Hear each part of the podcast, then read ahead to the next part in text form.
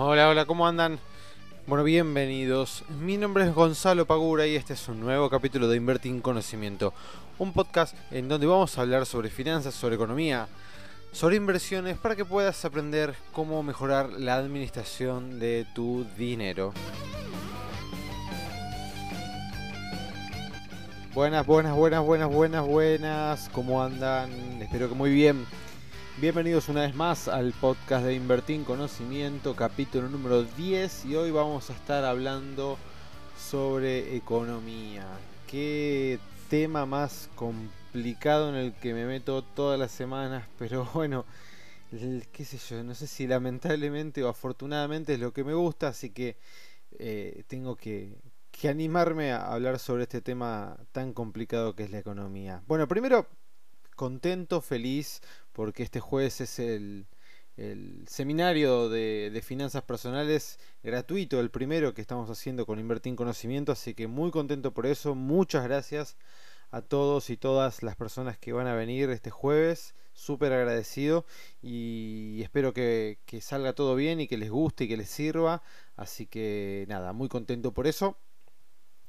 Em, y bueno, hoy vamos a estar hablando, voy a estar comentando algunas cosas que en realidad ya las venía hablando. Si, si ya vienen escuchando todos los podcasts, em, yo ya venía hablando sobre un montón de temas de economía y sobre cuál era mi percepción, cuál era eh, lo que yo creía que podía llegar a pasar. Bueno, lamentablemente eh, está pasando lo que, lo que venía diciendo.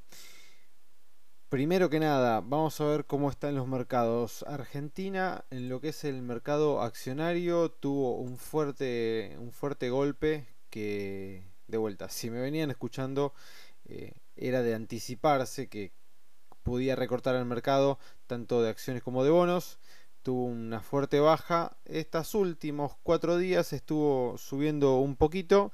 Eh, por ahora no se podría decir que, va a seguir subiendo porque es algo muy, muy leve, muy puntual. Después de una baja así rápida y fuerte, generalmente se hacen algunas compras para aprovechar precios más bajos. Así que por el momento es solo eso a los que estén en el mercado argentino de acciones, a tener un ojo siempre atento al mercado y no confiarse de esto que va a empezar a subir de vuelta de manera astronómica. ¿sí? Bueno, y por el lado de los mercados eh, norteamericanos, también tuvieron una baja no tan fuerte ni tan eh, veloz como la nuestra. ¿sí? Eh, por ejemplo, el Standard Poor's, que es uno de los índices más representativos que tiene Estados Unidos, cayó durante cuatro ruedas consecutivas y luego recuperó parte de esa caída de vuelta. Está bastante alto, vamos a ver qué es lo que pasa. Eh, en el día de hoy no tuvo una gran cantidad de, fuerza eh, ni volumen comparado con otros días, pero bueno, vamos a ver cómo sigue. En nuestro mercado, el que sigue teniendo mucho volumen es el Banco Galicia con 214 millones operados, pero en lo que es la media diaria se operaron solamente 600 millones, lo cual es eh, muchísima plata, pero realmente para lo que es el mercado es bastante poco. Sí, bueno, eso en cuanto a mercados. Lo importante, lo más importante que estuvo pasando estos días, ¿qué fue? Sí, exactamente, como se podrán imaginar y como saben, fue eh, lo que está pasando con el dólar, con el tipo de cambio, que una vez más nos trae otra vez problemas y nos trae dolores de cabeza y no sabemos para dónde salir disparados. El viernes pasado, si no me equivoco, subió casi un 4% para este lunes eh, bajar parte de esa suba. Y hoy subió un poquito más quedando en 42.50 si no me equivoco. Em, así que lo tenemos de vuelta eh, con volatilidad lo cual es malo. Eh, sinceramente y creo que lo vengo diciendo en los anteriores capítulos el nominal, el número nominal de cuánto valga el tipo de cambio, si bien a todos nos modifica eh, en nuestro ingreso, en nuestro poder de compra medido en dólares, no me, digamos, no me molesta tanto entre comillas. Lo que sí es eh, molesto tanto para pequeños inversores como nosotros como para la economía en su totalidad es que el tipo de cambio tenga volatilidad. Es muy malo para todos y para todas que el tipo de cambio tenga volatilidad. No puede ser que esté subiendo un 4%, después caiga un 2, después caiga un 3, después suba un 5. No, no se puede, no se puede. Una economía no funciona así. Si bien es verdad que el dólar se estuvo apreciando frente a las eh, monedas eh, internacionales de todo el mundo, y eso obviamente a nosotros nos genera más presión para subir el tipo de cambio, em, no está pasando tanto por una cuestión internacional, sino por una cuestión bien, bien nacional. Fíjense que ahora la tasa de interés de las LELIX está en un 62%. ¿Ustedes se acuerdan que hace creo que tres podcasts, o, creo que el último de economía que hablé, o el anterior, ya eh, veníamos viendo, ya venía diciendo de que estaban bajando la tasa muy rápido?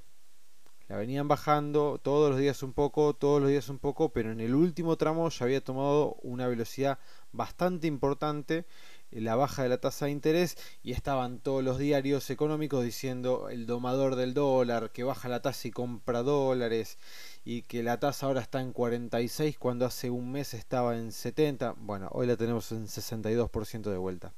¿Y qué pasó? Entonces, si bien la decisión de la baja y la suba de tasas es algo muy sensible y tenés que tener el pulso muy calibrado, ¿sí? no me voy a poner a criticar tampoco lo que están eh, haciendo desde, desde el Banco Central, digamos, pero no, no podemos pretender que funcione la economía, no podemos pretender de que haya inversores, de que la gente confíe en, en los pesos si te suben la tasa de 46 a 62 en una semana. Entonces, ¿para qué la bajaste al 46, al 44% la tasa de las LELIX si después la vas a tener que subir al 62 de vuelta? No, no tiene mucho sentido. Esto no, no pasa en, el mundo y no ni siquiera me voy a, a, poner a comparar con otros países como Finlandia, Suiza, Suecia, Estados Unidos, Alemania, etcétera, etcétera cruzamos el charco, Uruguay, nos vamos para Bolivia, Paraguay, para Chile, no pasa esto, no, no, no están todo el tiempo subiendo y bajando la, tasa la, la tasa de interés un 15%, un 20%, no, es imposible, no podemos prever absolutamente nada si tenemos este tipo de volatilidad ante variables económicas tan importantes y tan influyentes como la tasa de interés de referencia del Banco Central. Entonces, el otro día un, usuario, uno de los chicos que van a venir este jueves a la charla, me preguntaba, eh, quiero saber que, de qué manera puedo prever o de qué manera puedo saber elegir en qué momento agarrar una inversión y en qué momento puedo agarrar otra inversión y cómo saber si eh, justo ahora es el momento de hacer tasa fija en pesos o pasarme a dólares o y tiene razón, o sea, ¿cómo, cómo haces? Hasta la gente más profesional ante, eh, ante un mercado tan incierto como es el que tenemos hoy en día, sinceramente tiende a cometer errores porque te pasan este tipo de cosas. Te empieza a bajar la, la tasa de interés, vos pensás que capaz puede seguir cayendo, el dólar lo tenés planchado, después te sube el dólar, te suben la tasa de vuelta de referencia y lo más lindo y lo más gracioso de todo esto es que Ahora el spread de tasas, ¿sí? es decir, lo que está eh, lo que está cobrando el banco, que es lo de las LELIX, ¿sí? el banco se está llevando hoy en día un 62% anual de tasa de interés invirtiendo en LELIX versus lo que pagan de tasa pasiva, que es lo que nos pagan a nosotros cada vez que colocamos nuestro dinero en el banco, en un plazo fijo, por ejemplo, el spread, la diferencia de tasas es cada vez mayor y el banco ese descalce no lo, no lo acomoda inmediatamente. O sea, si ustedes ven la tasa de interés de un plazo fijo, no te la levantaron de vuelta al 45% por lo menos, teniendo la tasa de las LELIX en 62. ¿Sí? Hoy tenés la tasa de LELIC en 62 y la de plazo fijo la tenés en 35. Entonces, para el pequeño rista, para el pequeño inversor, como somos todos nosotros, este tipo de cosas no nos beneficia en nada. Y lo que es a nivel macroeconómico, a nivel país, tampoco nos beneficia en nada. Vengo diciendo ya hace varios podcasts cuando estaba el dólar a 36 y pico, 37, vayan comprando, vayan dolarizándose porque está muy quieto, cayendo por debajo de la banda, en cualquier momento pega un zarpazo y empieza a subir. Bueno, acá tenemos al dólar subiendo ya en 42,50 y de vuelta estapa de diarios eh, en toda la Argentina. Nada, no, no, la verdad que personalmente parece casi un descargo y un poco lo es, porque me da mucha bronca y me da mucha impotencia cómo pasan este tipo de cosas, cómo, cómo están manejando los que tienen plata en serio, los que realmente mueven el mercado, cómo eh, se están llenando los bolsillos y desajustan absolutamente todas las variables. ¿Están haciendo algo malo? No, la verdad que no, están haciendo negocios, es así, lamentablemente es así. Eh, ellos lo pueden hacer, lo hacen, lo aprovechan y lo van a seguir haciendo históricamente para toda la vida. Y nosotros, bueno, tendremos que eh, acoplarnos e intentar seguir este el camino más acertado posible. Eh, así que si hoy lo ven en 42.50, lo ven muy caro, bueno, el techo de la banda, de la famosa banda, está en 50 pesos, así que podría subir tranquilamente.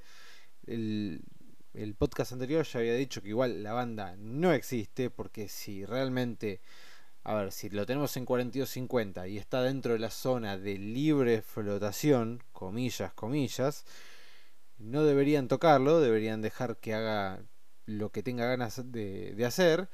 Y sin embargo, te suben la tasa al 62, te venden este dólar eh, futuro en el mercado de futuros. Entonces, evidentemente, no está tan libre como supuestamente debería estarlo.